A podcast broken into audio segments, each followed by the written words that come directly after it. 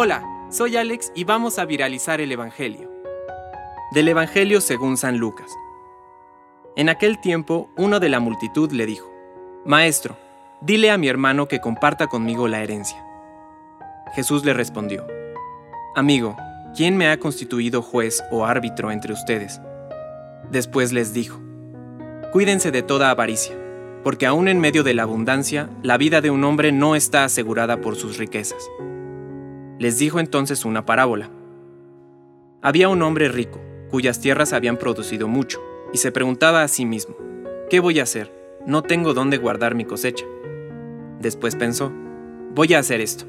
Demoleré mis graneros, construiré otros más grandes y amontonaré allí todo mi trigo y mis bienes, y diré a mi alma, Alma mía, tienes bienes almacenados para muchos años, descansa, come, bebe y date buena vida.